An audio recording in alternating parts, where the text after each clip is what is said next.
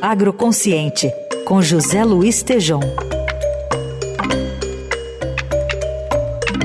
Hoje, o Tejão entrevista o ex-presidente do IBGE e do BNDES, Paulo Rabelo de Castro, sobre a ideia de taxar a cesta básica de alimentos de IPVA, né, com aquele IVA de 25%, e depois aplicar o cashback, que é uma discussão que está tendo na reforma da Previdência. Oi, Tejão.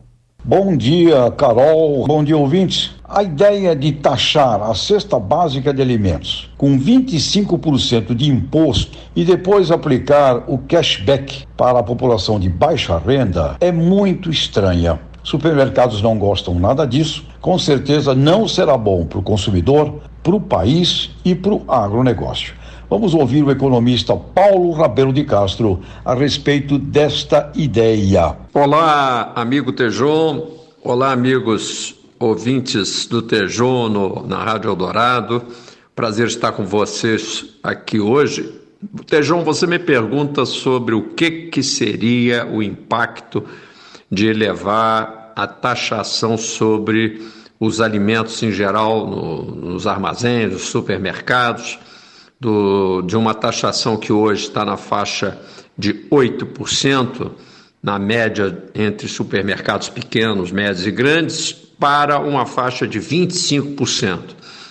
O nosso ouvinte já fez a conta, 3 vezes 8, 24, ou seja, estamos falando não de uma duplicação, uma triplicação da carga tributária atual sobre alimentos e uma eventual devolução de uma parte desse aumento para o que o governo fala em ser os mais pobres, que estariam no cadastro, não se lembrando de que nós temos toda uma população invisível que não é atingida por cadastro nenhum, não é capturada, e temos uma classe média, principalmente uma classe média baixa, que de rica não tem nada e que teria uma triplicação da sua carga tributária. E até mesmo os mais afluentes, os mais ricos, que na realidade têm também direito a ter uma carga tributária módica sobre alimentos, porque também são filhos de Deus. Então, essa é uma ideia de Jerico, essa é uma ideia estúpida, essa é uma ideia absurda. O cashback, ele só pode ter uma finalidade política transformar a nação brasileira, que já não tem tanta criação de empregos, cujas pessoas estão sempre pensando em ir embora do país, para uma nação de assistidos, de, de pessoas dependentes, dependentes de um chequinho de devolução do governo que vai pingar, sabe lá quando, e que não necessariamente compensará a alta brutal que terá o, o preço do alimento quando o, o, for triplicada essa carga tributária. Felizmente, o deputado Agnaldo Ribeiro, tacando os deputados, colocou a isenção de uma cesta básica. E o, o senador Eduardo Braga, relator no Senado, ampliou com uma cesta básica estendida. Trabalho feito pela Abras, através do seu presidente João Galassi e equipe, é, nós fizemos um estudo que deu suporte técnico para esses dados, mostrando o desastre que seria a elevação do preço do alimento.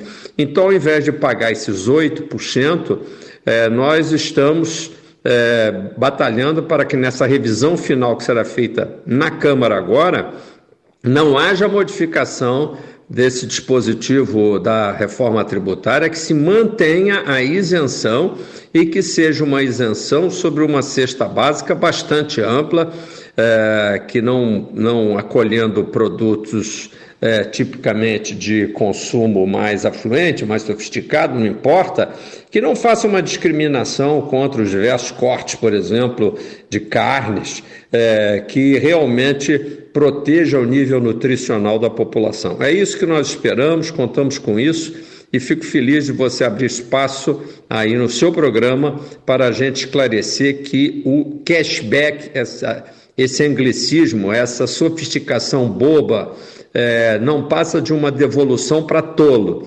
Todos pagam mais um, um caminhão de tributos para depois a gente ter uma devolução muito da Michuruca, sabe-se lá como, através de um mecanismo político atrelado a um esquema eleitoral. Ah, meu Deus do céu, vamos nos livrar disso, deixar a reforma tributária do jeito que está, com uma isenção ampla da cesta básica. Muito obrigado. Obrigado, Paulo Rabelo de Castro. Então, Carol, Heisen, ouvintes, taxar 25% a cesta básica de alimentos e depois aplicar cashback para a população de baixa renda não tem sentido algum. Até a próxima. Valeu, Tejon. Até quarta.